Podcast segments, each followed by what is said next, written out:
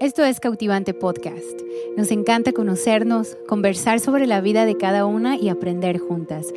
En este episodio hablamos sobre errores que todas hemos cometido en el transcurso de nuestra vida y cómo Dios ha redimido todo.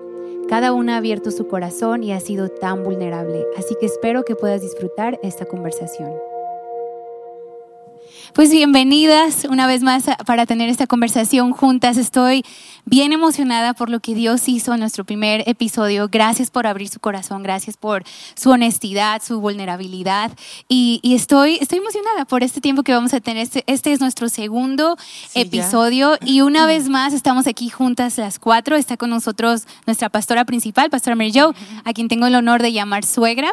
Está también Pastora Ale, que es nuestra pastora en nuestro instituto, ¿verdad? Vanguardia, que ya justo empezamos también clases esta semana. y también nos acompaña aquí Pastora Carla, pastora de nuestra extensión de Jalisco, ¿verdad? Así que una vez más estamos aquí para platicarte de nuestra vida, platicarte de lo que Dios ha hecho en nosotras. Y no somos perfectas, ¿verdad? O sea, no, creo que todas somos una obra en proceso, ¿verdad? Entonces me da mucho gusto poder volver a tener este tiempo aquí juntas.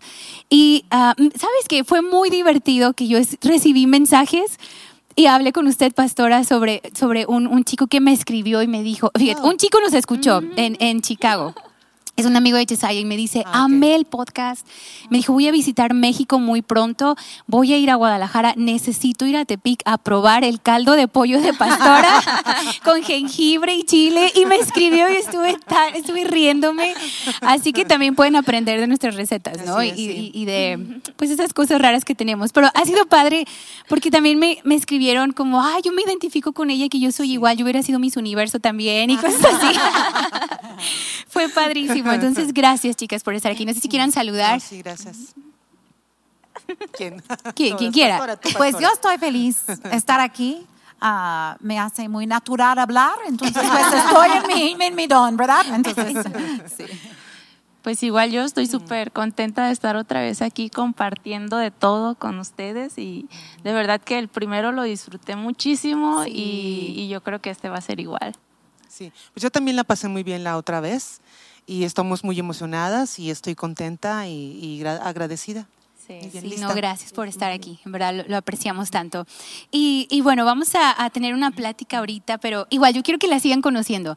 Personalmente a mí me gusta como saber cosas de gente, bueno, no es por como que por mi tote, ¿verdad? Pero, pero me gusta saber como qué gustos. No sé, bueno, yo soy así. Bueno, les tengo que confesar algo que yo hago. Me gusta ir mucho a los aeropuertos y yo disfruto mucho sentarme y ver a la ah, gente.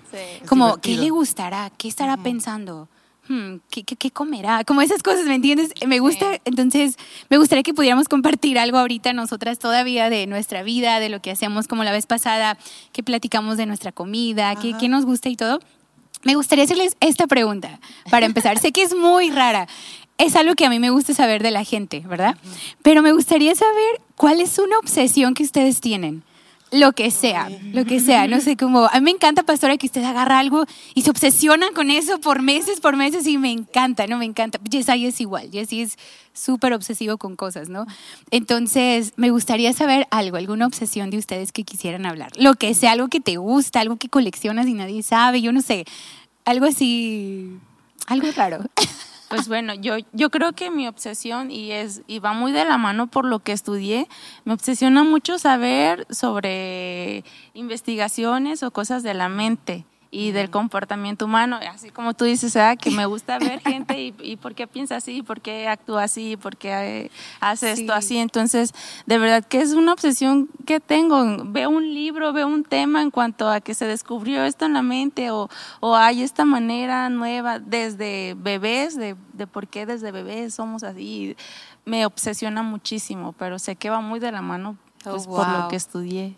No, mi obsesión nada que ver con eso. Yo también estoy pensando que las mías, que, wow, las son súper vanas, ¿verdad? Yo, por ejemplo, este, bueno, una no es muy vana, pero una soy súper fan, así, tengo obsesión con una historiadora colombiana y la sigo por años y vuelvo y vuelvo a escuchar sus, eh, sus podcasts que tiene. Es buenísima, no les voy a decir quién es, en privado después les digo, porque hay una historia bien rara ahí con ella. Pero en fin, el caso es que soy así, obsesionada con ella y tengo otras dos obsesiones muy tontas. ¿eh? Por ejemplo, odio que la gente traiga las etiquetas de la ropa que se note, que se hacia afuera. De verdad. A ver, y si está alguien enfrente, adelante de mí, de verdad que quiero como, ay, y a veces sí le digo, ay, perdón, pero traes la etiqueta de fuera con permiso, ¿verdad? O los trapos para limpiar la cocina, odio que estén sucios. Mm. o sea, puede estar sucio todo, o sea, todo y no me importa. Bueno, sí me importa, pero no tanto. Pero el trapo para limpiar, de verdad que no, porque ¿con qué vas a limpiar? Sí. Exacto. Tiene que estar limpio. wow, eso lo voy a anotar. Medio bobas. Yo creo que yo tengo muchas obsesiones, pero eh, detalles. Pero ah, lo que ha sido muy constante son uh, textiles o uh, telas. Telas. Uh, yo puedo pasar horas viendo diferentes telas. Me gustaría tener un millón de dólares para comprar diferentes telas y todo. Y también una cosa rara, una obsesión rara. No, no aguanto marcas de dedos en las ventanas. Yo tengo oh, tres o cuatro cosas de Windex en mi casa. También Windex, soy obsesionada. Tengo que tener Windex en mi casa. Y yo tengo como 14 niños, como unos mínimo cinco días de la semana. cuatro por seguro. Pero en mi casa, imagínate. Dedos donde y yo nada más ando. No sé por qué, es la cosa que no. Sí, y que la casa huele bien, como mm, tengo que tener que la casa huele bien, pero, pero telas son mi obsesión. Me gustaría tener más tiempo para poder... Para poder pasar ahí viendo atender esta obsesión y coser y cosas así, ¿verdad? Ah, yo sí tengo una obsesión. Bueno, algunos van a saber mi obsesión porque yo compartí en la, en la página de Cautivante en Instagram. Yo tengo una obsesión con frascos, pero es raro porque cada vez que en verdad yo voy al súper y tengo que ir al pasillo de los frascos, crea como una, no sé, como una sensación, bueno, igual tú me dices después qué pasa en mi cerebro, ¿verdad? Pero como de, de orden, tranquilidad, en verdad, descanso, exacto. Y, y, tengo obsesión con frascos, así, y en mi casa yo me obsesioné con los mason jars y tenía así como para tomar agua grandotes, chiquitos. Y un día Sawyer, perdón, Yesaya me dijo, Mimi, necesitamos comprar vasos reales. O sea, ya, y yo como, pero así tenía mi colección chiquitos para las papillas y luego para la fruta y luego los grandes, hasta que tengo los grandototes de cereales en mi... Bueno, tuviste que tengo... y cocinamos juntos el, el sábado. Pero bueno, yo no me la vi. Bueno, la verdad. Pero me crea como, me encanta, en verdad. Y, o sea, hasta fui y compré fresquitos para mi jabón de cuando lavo platos, para las manos y todo. Y me crea una, no sé, me encanta pero son comprados, no son como que acabas la mermelada y Ah, no, no, no. Bueno, no. Antes sí, pero cuando todavía no había Mason Jars acá. Ustedes saben, acá en Tepic todo llega como ya dos, años después. Pero después los empecé a conseguir por línea y todo. Y recuerdo una vez que fuimos a Puerto Vallarta y dije, sé que hay una persona que vende aquí, lo busqué en Google, nos metimos quién sabe dónde, una colonia bien rara, pero llegué a una casita donde vendían Mason Jars y lo compré.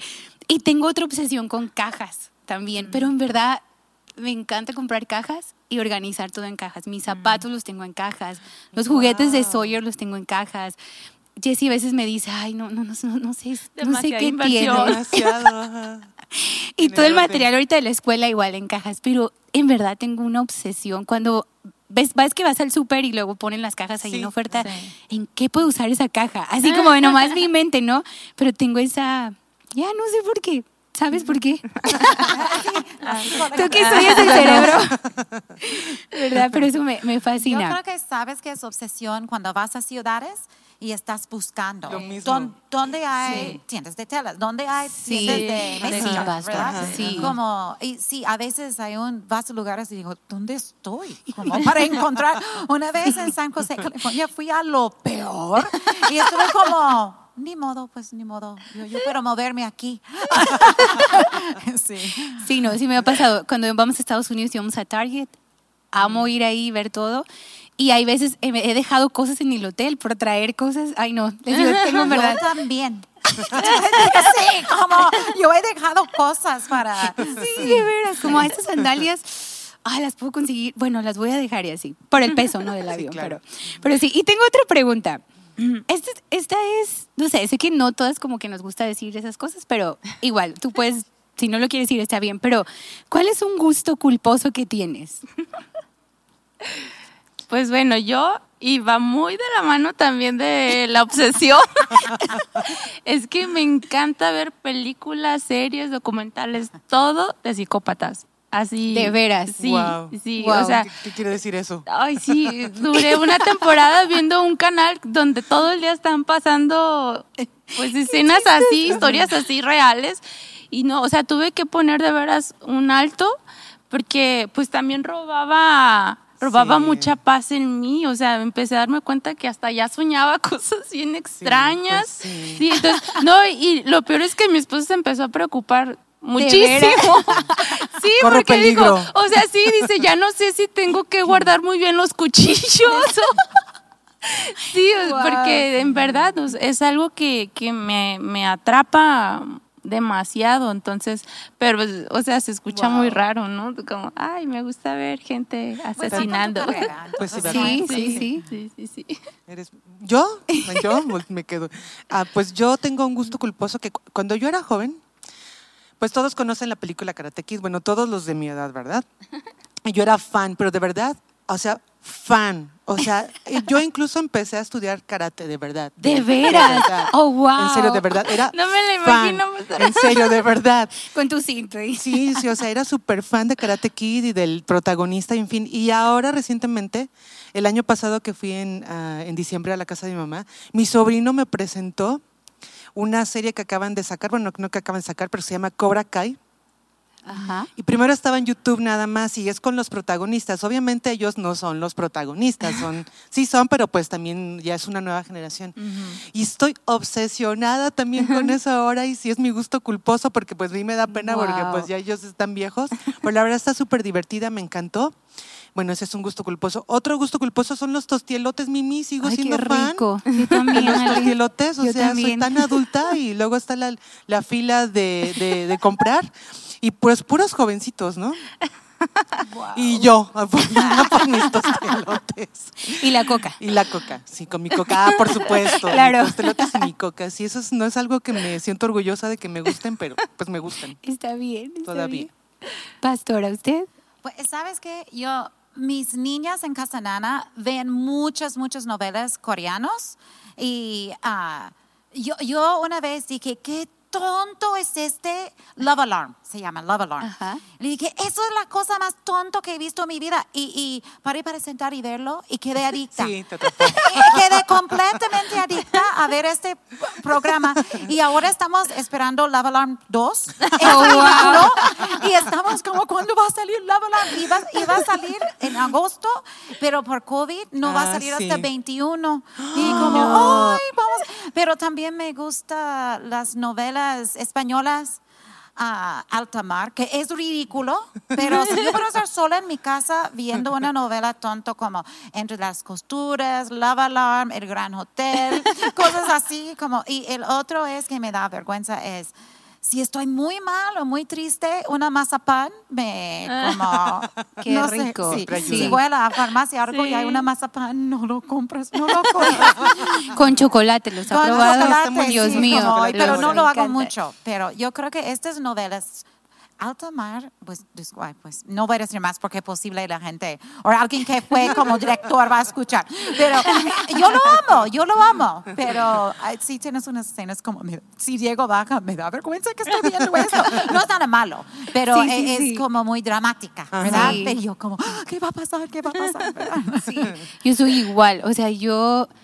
Bueno, cuando mi abuela vivía, ella veía muchísimas novelas mexicanas, ¿no? Entonces, o sea, sí vi una que otra. Y Jessie siempre me agarra carrilla porque me dice, es que nos sentábamos a ver las novelas con tu abuela cuando iba a tu casa. Pero me empezaron a gustar mucho las novelas españolas. Ah, sí. Y bueno, ¿no? Son buenas. Empecé, no recuerdo el nombre, pero era igual de de, Velvet se llamaba. Ah, y me obsesioné. Una amiga de Guadalajara me dijo, tienes que verla. Y Yesaya así de, no, no le digas, porque Mimi ve una serie, novela y ve la serie. O sea, ella llega a cocina y coman, voy a ver mi serie, y se siente, me quita la tele. Y, en la noche, ya que todos se duermen, yo bajo porque es mi rato, ¿no? Y me duermo a veces dos, tres de la mañana solas viendo ahí mis novelas. Entonces empecé a verlas y, ¿verdad? Pero a mí me gusta si las voy a ver, necesito acabarlas en una semana, porque si no siento que pierdo mucho tiempo. Entonces me siento mal por eso. Entonces tengo que perder así tres días de mi vida. Ya. y ya. Por eso es culposo. Pero sí, por eso es culposo, exactamente. Ajá, me, me, siento mal. Pero sí las disfruto. Y siento que también es como que un escape de, de todo y ya. Pero me gusta, como Yesaya viaja mucho, Jessie a veces viaja tres días y empecé a dormir a Sawyer a las siete y media. Siete y media cenaba, dormía. Entonces a las ocho el día estaba dormido. Así que yo tenía de ocho a una, porque soy súper nochera, me duermo como a la una. Yo tenía mi rato de series. Entonces termino las series así. Súper rápido. Ajá, súper rápido. Pero me gusta verlas yo sola. O sea, esa es otra cosa más. Así como Jesse, porque Jesse, Jesse es como el cine, ¿no? Y él está siempre como, qué fea actuación, mira la luz, qué mal. ya, por favor, vete arriba, ¿no? Algo así. Pero eso me encanta, o sea, me encanta, de veras. Y otra cosa que también me gusta mucho es comprar zapatos. De veras, o sea, yo tuve batallé mucho por mi número porque yo calzaba muy grande, calzaba 8 mexicano por mucho tiempo, siete y media, 8, aunque estoy chaparrita. Pero después, cuando bajé de peso y todo, mi pie se hizo más chiquito, entonces ya soy 5, 5 y medio y ya consigo zapatos de mujer. Entonces también era como que voy a ahorrar porque voy a comprar zapatos. Y Jessy, vamos a ir de... No, espera, yo voy a comprar zapatos próximo mes. Y también era como que me da, sí me da pena decir eso, pero sí tengo también como que esa obsesión, justo culposo de zapatos. Pero, pero sí, no pues cada quien no tenemos nuestras cosas que... Sí, sí, sí. Algo culposo. Algo culposo. Y gracias por compartirlo. Gracias por compartirlo. Y no sé, me gusta ver que todas tenemos como que algo así, no único, de como esto de, de películas. Yo soy igual, me gusta ver películas que te acosan y estás todo el día como con la mente, ¿no? De, de todo esto. Pero quisiera saber algo. Bueno, quisiera que pudiéramos decirle algo a alguna chica que, que, que no se sienta como que, ay, pues como mira, esto, yo siento como que, oh, yo revelé que me gustan las novelas y ahora ya me siento como que, ay, ya no soy tan perfecta, ¿verdad? Ah, sí. o no? Como, oh, me gustan los tostitos y me gusta la coca y todo eso, pero creo que todas tenemos estas cosas y me gusta que podamos ser reales y decir quiénes somos y no avergonzarnos de lo que nos gusta, de lo que disfrutamos, porque creo que cada quien es único, ¿no? Entonces, ¿qué podrías decirle tú a alguna chica que batalla con eso de yo necesito ser perfecta, yo necesito, este, no sé, como no tener ninguna falla. Yo necesito ser la que come solo lechuga, solo lee libros científicos y solo ve documentales y me porto bien, me siento bien, me visto bien. No sé, ¿qué, qué podrías decirle a alguien así? Pues yo creo que primero como tener bien en claro que, que no valemos por lo que hacemos, ¿no? Oh, o sea, nuestro valor no, no va ligado a eso, ni tampoco por cuánto nos puedan reconocer. Entonces, ah, pero yo sí diría como, sí esfuérzate, pero tanto en tu inicio como en tu final, como siempre acude a la gracia de Dios. O sea que es, es la que nos perfecciona y es donde siempre vamos a encontrar descanso. Entonces, para mí sería como identifica bien que, que tu valor no está en eso que haces o dejas de hacer, y, ni en un reconocimiento, ¿verdad? Porque a veces ay, es tan tentador recibir eso. Y, y, por eso queremos mostrar tan buena imagen, tan buena la apariencia, ¿verdad? Pero pues eso no es lo que valgo yo. Y, y, más sin embargo, sí puedo esforzarme, sí puedo ser como esa, la mejor versión ¿no? que Dios tiene de mí, pero siempre acudiendo a su gracia y descansando en ella. Yo, yo daría ese ánimo. Wow. Hermoso. Pues yo creo que si estás viviendo en muchos complejos, yo tenía muchos complejos y me causó, en verdad, viendo atrás, Ah, te causa ser narcisista, ¿cómo se dice? Pensar en ti mismo. Entonces, yo anduve preocupada por mi ropa, cómo me parezco, si soy bonita, si estoy presentándome bien, si estoy hablando bien. Y fue una pequeña obsesión, puedo decir. Entonces, eh, la inseguridad te consume y en verdad te hace mucho daño. Eh, te digo la neta, llegando aquí a Tepic, me ayudó mucho. Yo soy de California, viví 10 años en Mazatlán.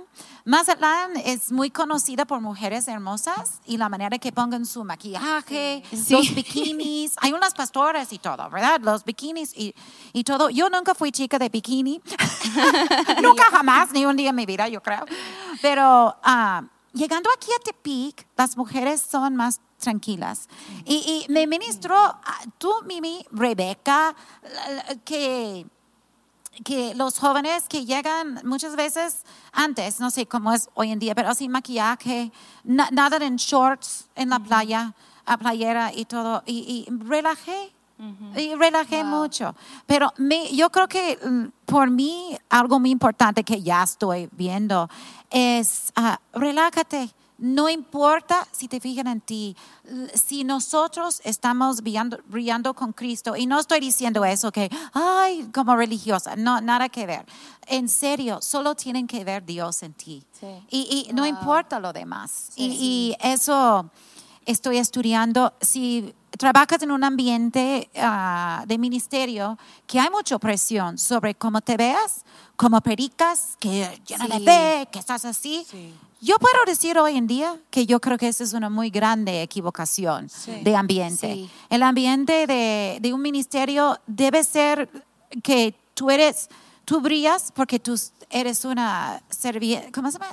¿Servienta o cómo se dice? ¿Servidora o sí, sirviendo. Eh, si, si, yo como pastora puedo ayudar a alguien a lavar los baños, y no por decir, mírame, estoy lavando los baños, no. Simplemente ser como tú.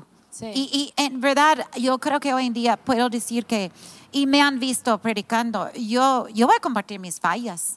No por ser como látigo, látigo, no, por decir, yo soy como tú, ¿verdad?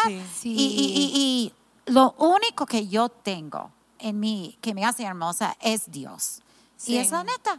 Porque ya crucé, ya estoy arriba de la montaña para ir por el otro lado, ¿verdad? Pero estoy bien, porque yo ocupo mostrar Cristo y brillar con su amor. es, eso es. Sí. sí. Oye, yo tengo muchos años sin usar maquillaje aquí en Tepic, no aguanto el calor. La humedad. Y la humedad, entonces. sí, la verdad me derrito, entonces pues tengo, tengo años sin eso, pero en fin. Este, nunca fui tampoco mucho de maquillaje, pero yo, yo creo en algo acerca de la perfección que a, a veces confundimos la excelencia con la perfección. Totalmente, sí. Y está bien que seamos excelentes, debemos de hecho buscar la excelencia cada día, ¿verdad? En todas las áreas de nuestra vida tratar de ser más excelente, ¿verdad? Excelente en, en, en, las cosas que haces en tu casa, en el ministerio, en tu relación con Dios o con tu familia, en fin. Pero perfección es totalmente inalcanzable. Ajá. Exacto. Es totalmente inalcanzable. Entonces, esto pone un peso en nosotros, la verdad es que, y crea competencia aún entre nosotros. Sí, y eso es triste. Sí, eso es triste. Entonces, realmente no, no, no es ah, la manera ideal. Lo ideal es que nosotros busquemos la excelencia. Ahora, la verdad es que en la Biblia no dice que nosotras tengamos que ser perfectas. y eso también me, me, me, ha dado mucha paz. ¿Sabes qué? No, la Biblia no dice que tenemos que ser, o a veces escucho personas que dicen, es que tú tienes que ser el mejor. Si vas a ser, incluso hasta papás, no, no, si tú vas a ser arrendero tienes que ser el mejor. La Biblia tampoco dice en ningún lado eso. Dice que nosotros amemos a Dios sobre todas las cosas, que guardemos su palabra y que estando en su camino, Él nos va a poner en posiciones de influencia y de liderazgo, no es nosotros mismos. Entonces yo le diría que tranquila, ¿verdad? Tranquila, no busques la perfección, sigue buscando la excelencia, la excelencia te va a ayudar en todo, pero la perfección si sigues buscándola, pues no la vas a encontrar. Sí, eso es bueno. Sí. Y puedes vivir bien frustrado, frustrada, o sea, ¿verdad? Pensando eso. Y la idea que es la perfección. Sí, la idea que es la perfección, cada quien tiene diferente idea que es perfección. Entonces, eh, ver como una predicadora que está predicando y ta, ta, ta, así, y tú dices, tengo que ser así. Es como nosotros mismos tienes tenemos nuestras ideas que es la perfección y no es bíblico. la perfección es, poder ah, amar a Dios con todo tu corazón y, y servir y amar otras personas, ¿verdad? Sí, Allí, tampoco no somos perfectos en eso, pero es una buena meta. Sí, exactamente. Sí, a mí me encanta lo que dices, pastora, de o sea, abrazar quién eres, ¿no? Exacto. O sea, yo personalmente sí, eh, siempre he pensado así como quiero ser quien Dios me llamó a ser yo, yo quiero quiero disfrutar quién soy también como no quiero como actuar o, ¿cómo puedes decir la palabra? Como pretender que soy algo que no sea... Ya, a mí no me gusta maquillarme, ¿sí me entiendes? Bueno, ahorita ya poquito, ¿verdad? Pero, o sea, como esas cosas, como...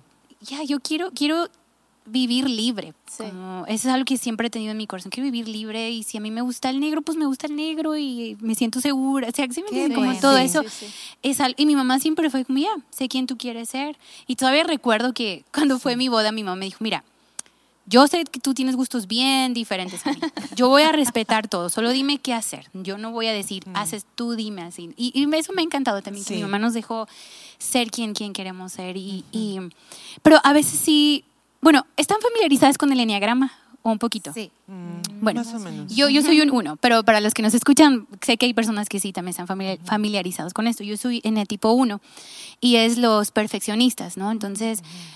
Ah, tenemos un juez interno muy, muy duro dentro de nosotros. Entonces, yo sí batallo mucho con eso, en, cada vez, o sea, yo quiero como ser, hacerlo mejor. Y recuerdo que una vez hablé contigo con un proyecto donde dije, Ale, estoy frustrada porque no está haciendo lo mejor. Y yo dije esto, y mi nombre está ahí y me afecta. Sí, me acuerdo.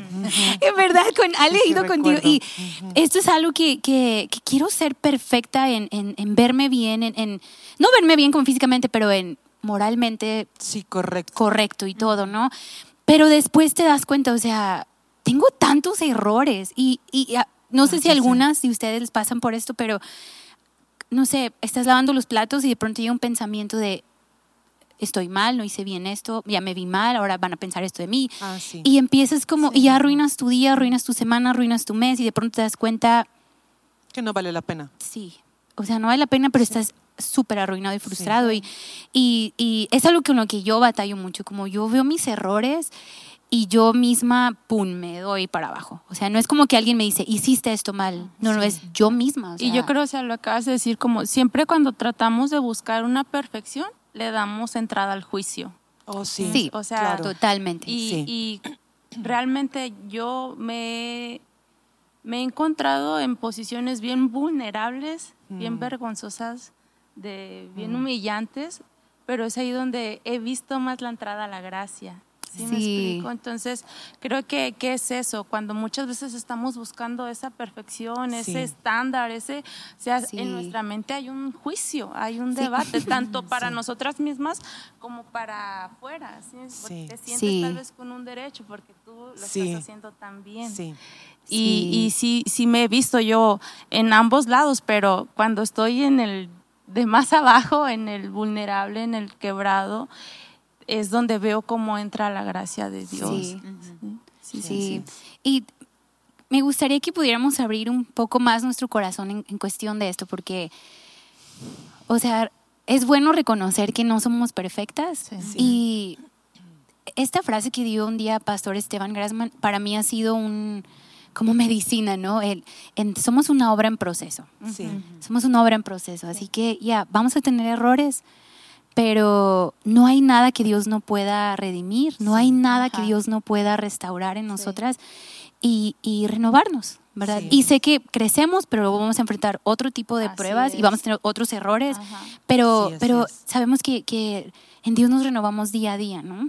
Entonces yo quisiera que pudiéramos compartir algún error que tú has cometido, no sé si es de joven o, de niña, o, un error que has cometido como líder, como mamá, como este, esposa, lo, lo que tú quieras compartir. Me encantaría poder no sé, yo sé que alguien que nos escucha va a poder conectar con tu historia, con, con, tu testimonio y, y, puede ser de ánimo para ellas, ¿verdad? Y saber que ya no somos perfectas, hay cosas bien vergonzosas que también cargamos, también hay culpa, hay muchas cosas con las que cargamos. Somos una bola de emociones, aparte de las mujeres. Ustedes saben, cada, cada mes nos ponemos más emocionales y raras y la regamos más con nuestra boca y nuestras emociones y todo, pero me gustaría que pudieran compartir algo. Ustedes, ¿quién quiera empezar? Pues bueno, ya me están viendo a mí. bueno, pues yo he cometido muchos, muchos, muchos errores a lo largo de toda mi vida, ¿verdad? Desde niña, adolescencia, juventud, madurez, ¿verdad? Este, he cometido muchos, muchos errores. De todos ellos, gracias a Dios, me ha librado y me ha redimido, ¿verdad? Pero yo creo que un error que tiene que ver con lo que estamos hablando, fue algo que yo empecé a sentir hace, pues yo creo que ya tiene como unos 10 años o 12 más o menos. Estando ya aquí en el ministerio y todo bien, siempre fui bien recibida y abrazada y en fin, ¿no? Pero de pronto yo, pues mi vida siempre ha sido diferente. En, todo yo soy, mira mis canas, ¿verdad? Tengo apenas 25 años, ¿verdad? Sí, me encantan, pero o sea, no, no tengo 25, tengo 48, ¿verdad? Pero apenas tengo 48 años y digo apenas porque no debería de tenerlo. Por ejemplo, ¿verdad? Este, pues me casé hasta los 33 años, no tengo hijos, este, de mi familia soy, fui la primera y tal vez única que, que bueno, ahora ya, gracias hay más, este, que tuvo, mm, que siguió un llamado ¿verdad? Al ministerio de tiempo completo.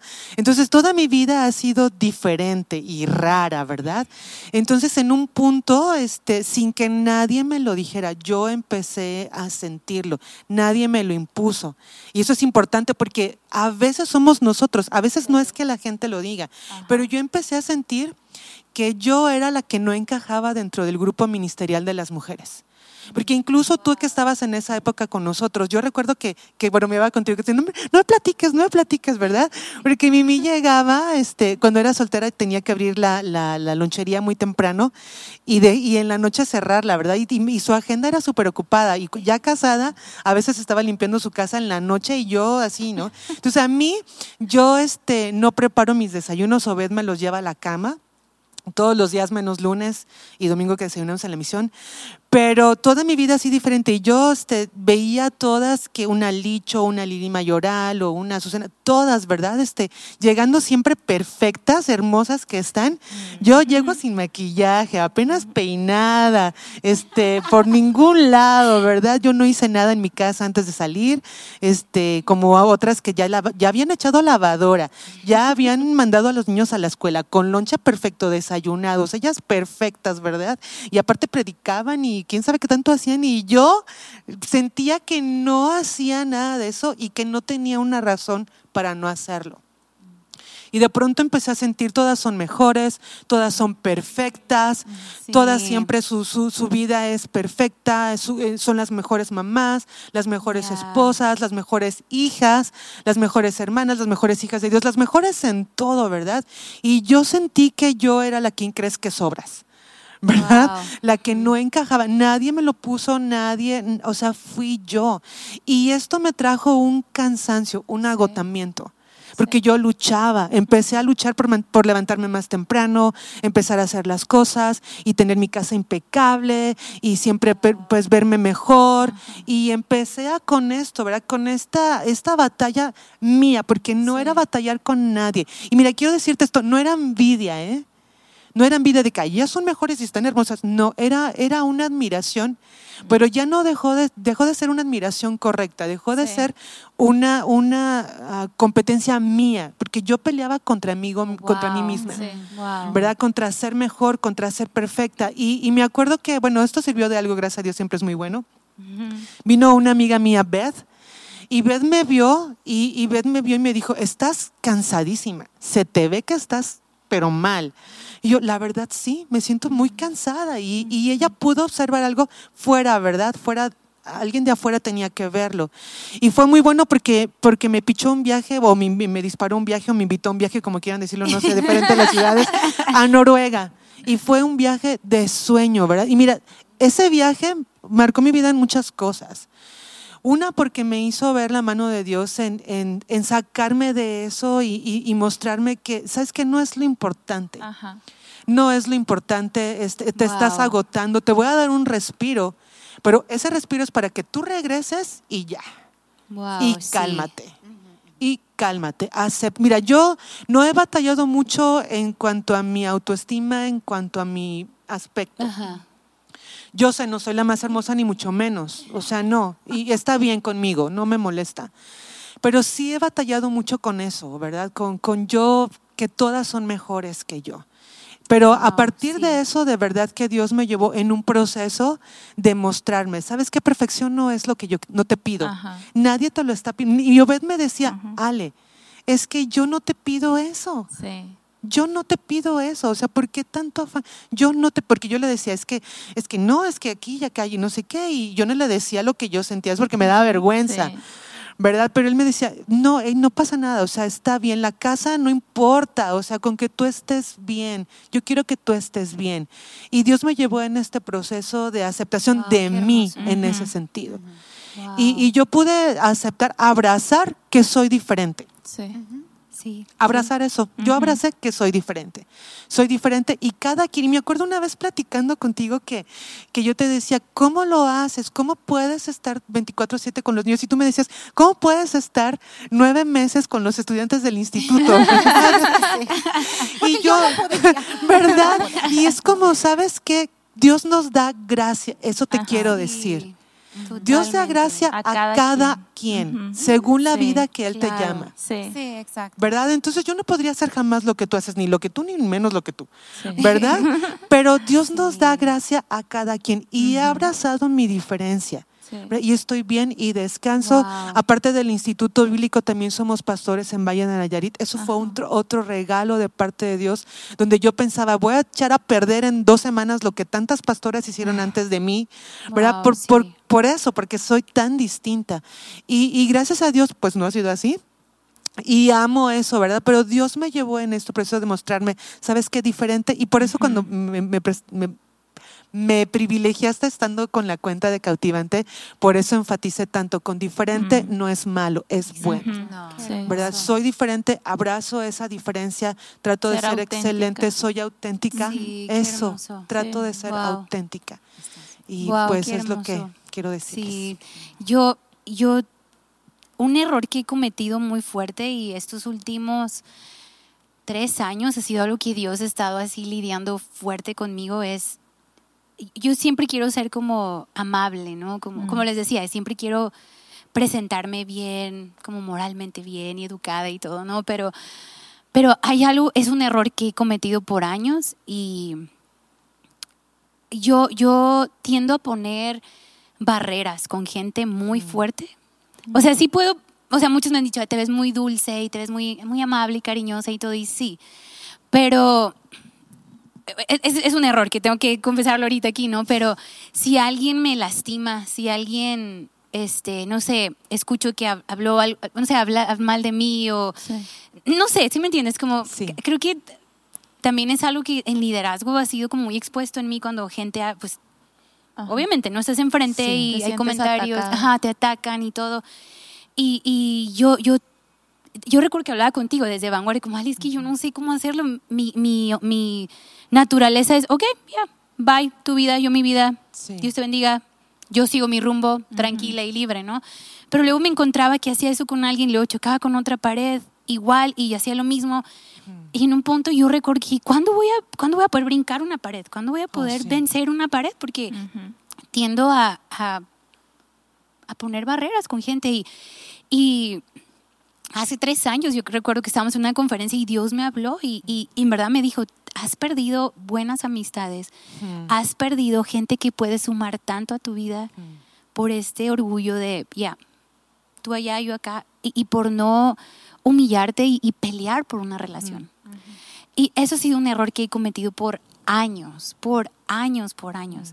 Y una vez leyendo un libro, es, es una novela de, de, Paul Young, no me acuerdo que se llama La encrucijada. Eh, hay un punto donde el, el, pues el protagonista de la historia dice que está parado sobre, sobre el, en una playa y está la, la, la, arena y el mar. Y él empieza a decir, los límites son hermosos. Poner límites con gente son hermosos.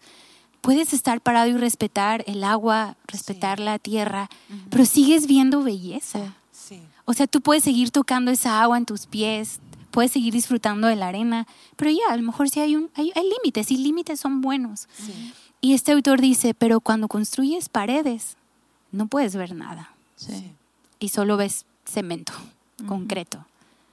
Y en verdad, yo, era una novela así y yo estaba llorando así y Dios me ministró tanto en ya tienes que o sea, mejorar esto en tu vida. Y cuando me di cuenta, yo me empecé a sentir como, soy la peor mujer, soy la ah, peor líder, yo no merezco estar liderando tantos jóvenes, yo no merezco liderar, este, ¿sí me entiendes? Como, porque soy así. Y, y, me empecé a sentir como la peor en todo. Y recuerdo Yesaya, hey, Mimi, tranquila. Pero yo me lo tomé muy así de, soy la peor, no merezco, no debo de, no, no puedo amar a la gente. empecé a tener como esa pelea en mi cabeza y, y sé que si yo, pues yo ponía esas barreras. Y hace dos años ha sido algo en mi vida que, que me di cuenta, ¿sabes qué? Gente me va a lastimar, gente me, va, me, va, me va a apuñalar en la espalda. pero Dios me va a restaurar. Eso ha sido algo que ha cambiado mi, mi, mi, vida en verde. Ya, gente va a lastimarme, yo voy a seguir ahí amándolos, yo voy a seguir ahí dando todo por ellos y a mi Dios es quien me restaura.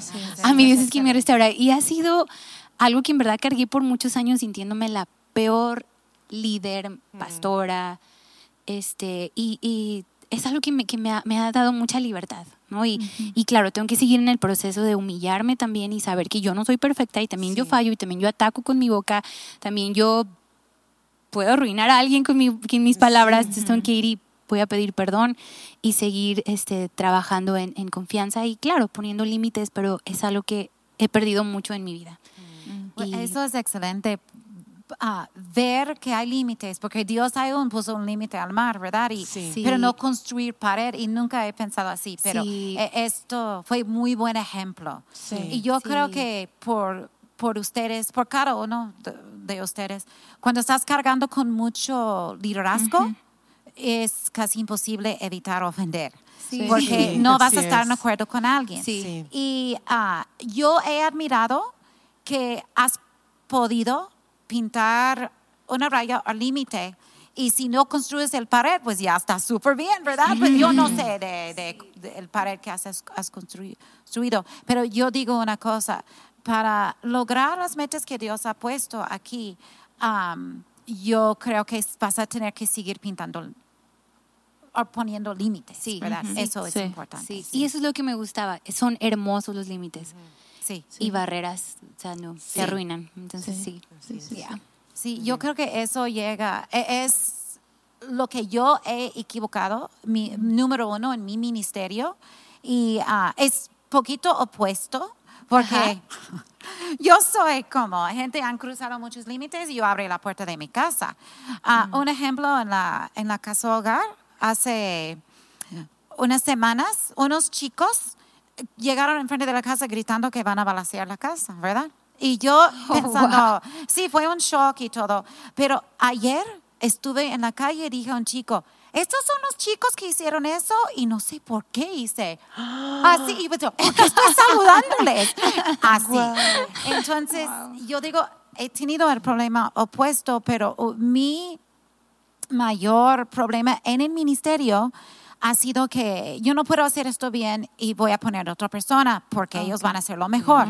Y un ejemplo en Juventud con una misión, yo fui, yo fui la encargada de la cocina. Entonces, me, me, encanta cocinar, me sale muy natural. un tan joven, no sabía hacer muchas cosas, pero me salió natural.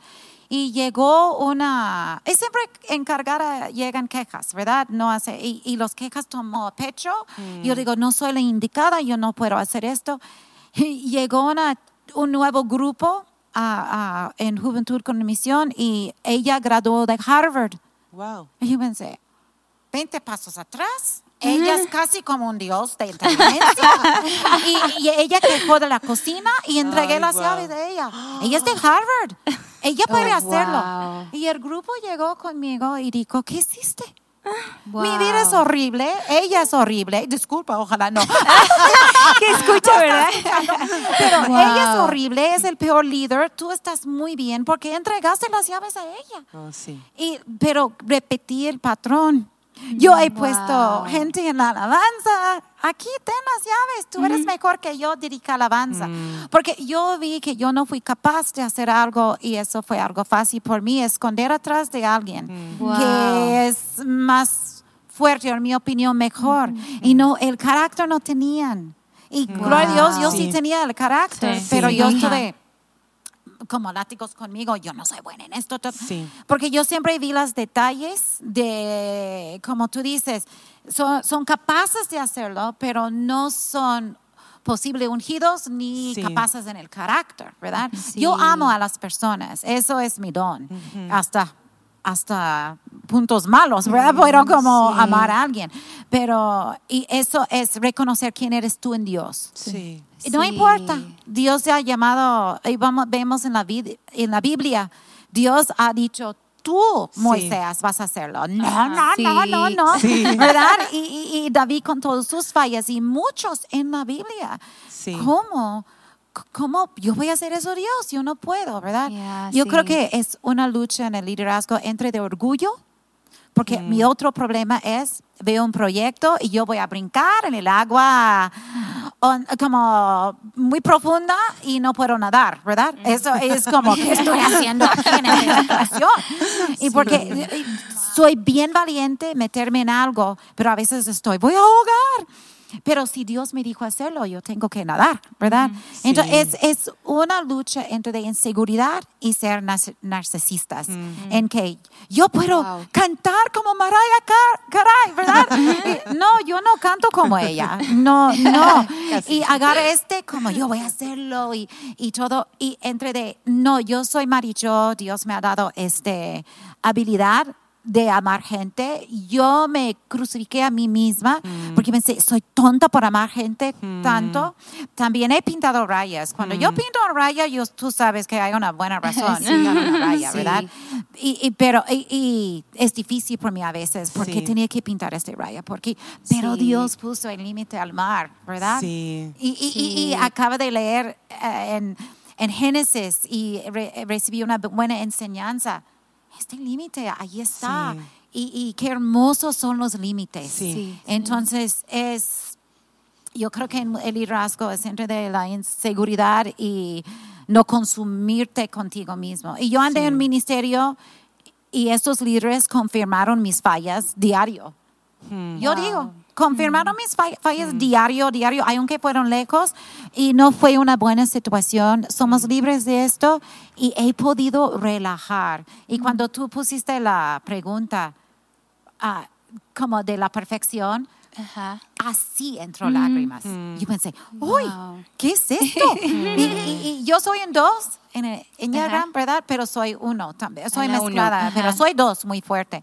Y, y, yo creo que la perfección, yo yo puedo ser atorturada con hice este mal y aquí me llega un dolor del estómago y estoy castigándome, estoy y por eso he sido muy equivocada en aquí tengo las mm. llaves de este ministerio porque yo no quiero tratar con este dolor que tengo aquí por ser que yo soy imperfecta, ¿verdad? Pero la imperfección es parte de que Dios dice, tú eres tan imperfecta, pero yo sé que tú tienes el corazón. Y la habilidad en amor a hacer esto, hazlo, ten, las llaves. No la regalas, ya tengo años. Y en verdad, otra vez, como grandes tenemos que ver ejemplos jóvenes. Y, han sido mis ejemplos. Eh, mi ejemplo. Mm. Ellos lo hacen bien ella lo hace bien y no está haciendo esto, esto, pues estabas haciéndolo. Pero, no se te notaba. Tiene mi lucha de diario. Yo digo, ellos están bien, qué bueno. Que descanso en quién soy yo, ¿verdad? Pero, sí. Bueno, pues en cuestión de errores en el ministerio, yo ya, así todas las facetas, así me fui con una luego Tres, sí, sí, así todas las he pasado también yo y me identifiqué tanto en cada una ahorita hablando. Pero, ah, pues un, un, error que a mí me gustaría compartir en este momento fue aún antes de conocer a Cristo.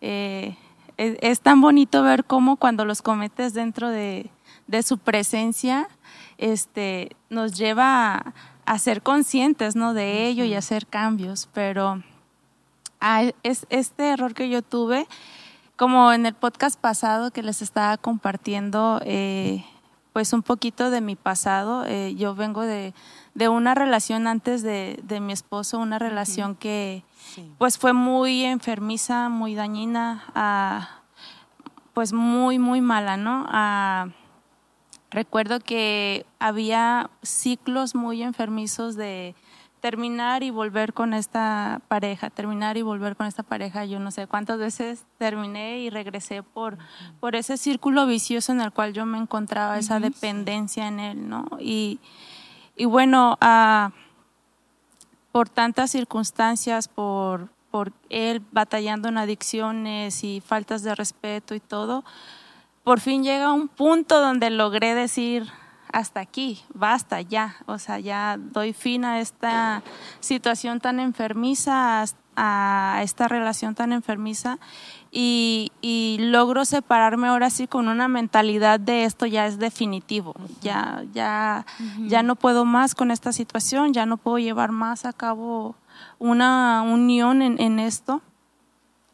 Y recuerdo que cuando tomo esa decisión definitiva de, de por fin ya terminar esa relación, a tres meses después me doy cuenta que estoy embarazada.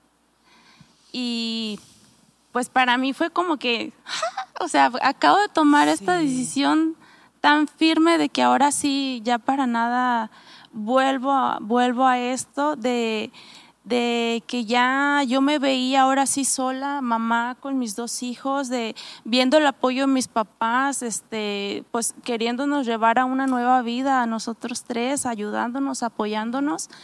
Y, y pues aparece esta noticia para mí, ¿no? Entonces, ese momento para mí fue tan difícil, tan difícil, porque yo estaba en un momento, se pudiera decir, depresivo, llena de confusión, llena de heridas, con una falta de identidad enorme, como les platico, o sea, aún yo no conocía de Cristo, una falta de identidad, ah, este, me sentía tan lastimada, tan dañada y tan confundida que, que, cuando recibo esta noticia yo no hallaba qué hacer. Pero lo único que estaba en mi mente es yo no quiero regresar a esa relación.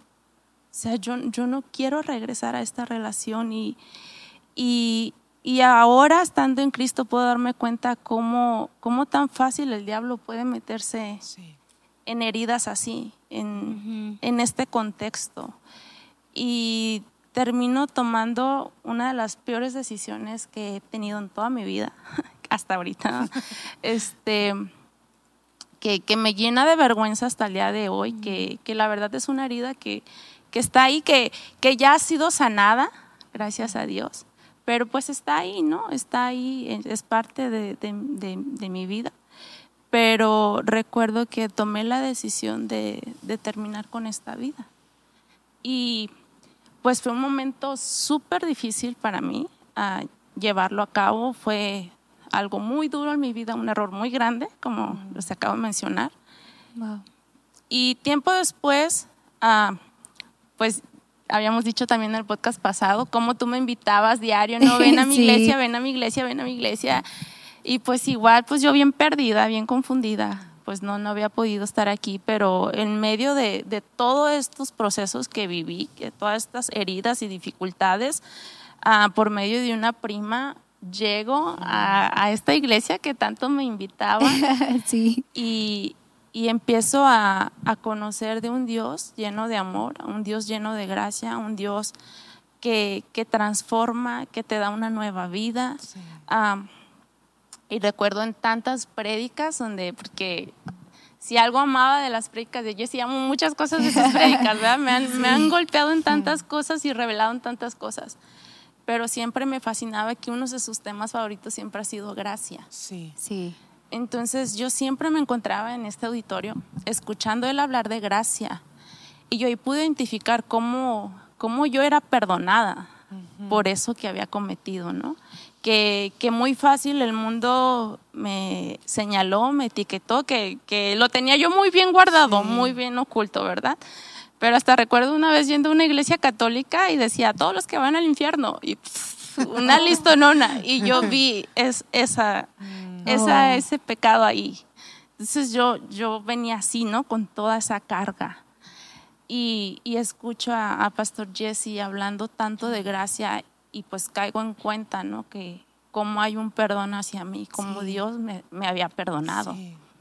Y tiempo después recuerdo entrando al instituto, en ese entonces Vanguardia, y estando en una clase del Espíritu Santo, jamás se me va a olvidar. Eh, Pastor Obeta empezó a mencionar cómo el Espíritu Santo acude a nosotros y es como Él va poniendo todo en orden, como entra a una habitación y la ordena. luego va a otra habitación y la ordena. Mm. Y va como, cómo va dejando tu alma pura, ¿no? Mm. Y justo en ese momento, cuando Pastor Obed estaba compartiendo eso, uh, a mí se, me vino esto. Es esto que yo siempre había ocultado, que yo siempre había mantenido ahí guardado, que me avergonzaba, que, que aunque yo sabía que había perdón, seguía ahí, ¿no? como, como la carga, la herida. Y, y, me acuerdo que yo me paré terminando la clase y, y yo le dije a Pastor Obed, Pastor Obed, necesito hablar. Y me dijo, ve con Ale. Y yo así como, wow. y y recuerdo que nos sentamos precisamente por, esta área. Y yo le dije, pastora, necesito simplemente sacar a la luz. Y nos sentamos, a, saqué a la luz esta situación que, me llenaba de vergüenza. Y, y ahí fue donde yo conocí o pude sentir lo que era la gracia.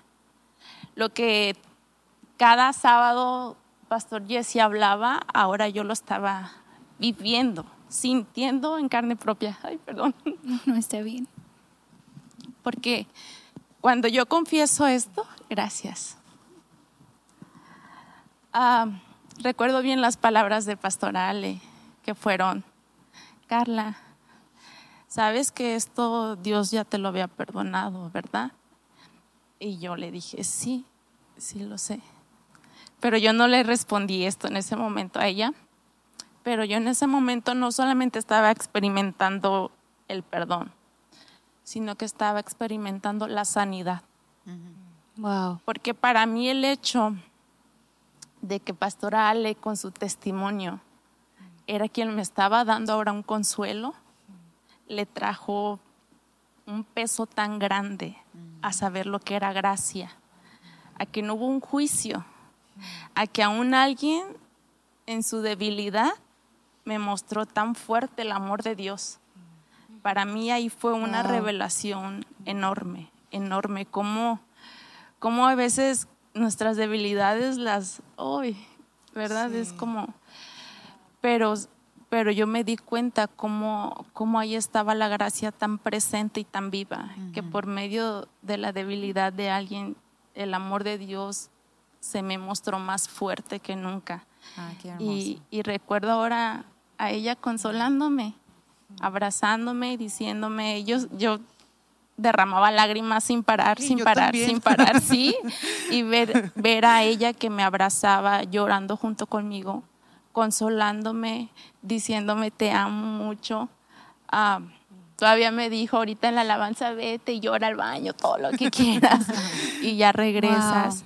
a ahí, pude ver cuán enorme es la gracia de Dios, que aún pasando por errores que nos llegan a, destrozar, que nos llegan a avergonzar de una magnitud tan grande, aún el error más grande no opaca la gracia de Dios. Para nada, no la opaca. Y cómo por medio de nosotras mismas podemos ser usadas y llevar sanidad a alguien más. Sí. Ah, pues este gracias por compartirlo. gracias, Carla. En verdad, gracias por compartirlo. Yo creo este que, o sea, nuestros errores, pues Dios puede redimir, ¿no? Todo en nuestra vida.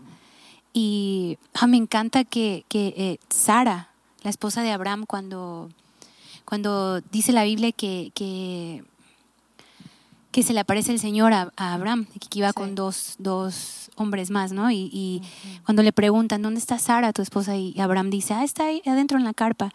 Y le dice uno de los hombres, el próximo año que venga ella va a tener un bebé en sus manos. Y, y Sara, la Biblia dice que Sara dijo, ¿cómo una mujer tan acabada como yo va a tener este placer de tener un hijo? Y, y, lo estuve leyendo, platicaba con Carlos, estuve leyendo esta semana en, a veces pensamos, he cometido tantos errores, o sea, ¿cómo? ¿Cómo Dios va a sanar esto? ¿Cómo voy a merecer esto? ¿Cómo voy a, o sea, no. Y, me encanta, es, es, un solo un pensamiento que ella tuvo, no, estoy acabada. Y nomás queremos animarlas, o sea, no hay nada que Dios no pueda restaurar, ¿verdad? Y yo creo que si nos ponemos aquí ahorita a hablar cosas bien deep de cada una, o sea, cosas muy profundas, este, híjole, no, nos llevamos aquí dos, tres horas, pero hay, hay un verso que, que, es el que nos inspiró para este episodio, que está en Salmos 107, 43, que dice, los sabios tomarán todo muy en serio y verán en nuestra historia el fiel amor del Señor. verán en nuestra historia lo que Dios ha hecho, cuánto ha perdonado, cuánto ha sanado, cuánto ha restaurado, cuánto nos sigue enseñando, nos caemos, pero cuántas veces no nos ha levantado y nos sigue abrazando, consolando y diciéndonos, hija, tú puedes, tú puedes, voy contigo, voy contigo. Gracias por compartir su corazón, sus, pues nuestros errores, ¿no? Que a veces sentimos que por cometerlos estamos arruinadas, pero Dios sigue haciendo algo hermoso y creo que ustedes son testimonio vivo de el amor de Dios en sus vidas. Entonces, pastora, ¿por qué no ora por nosotros para terminar y por cada chica que nos está escuchando en, este episodio? Ok, ok, muy bien. Gracias, Señor, por este hermoso tiempo, por uh, no más dejarnos abrir nuestro corazón sin vergüenza. Y yo pido, Señor, por todos que están, todas que están escuchando, que no más toca sus corazones, Señor, y, y abre su mente y su corazón para mostrar que no tenemos que ser perfectas, que nuestros errores pueden y debilidades pueden salir y ser nuestros fuertes, Señor, y el testimonio puede ministrar a otras personas. Pido bendición y salud sobre cada persona en este tiempo y gracias, Señor, en que en este tiempo, estos meses, últimos cinco o seis meses que tú has estado con nosotros y, y, nomás pido consolación y ah, que podemos acercar a ti más, Señor. Gracias, Señor, por este hermoso tiempo. Amén.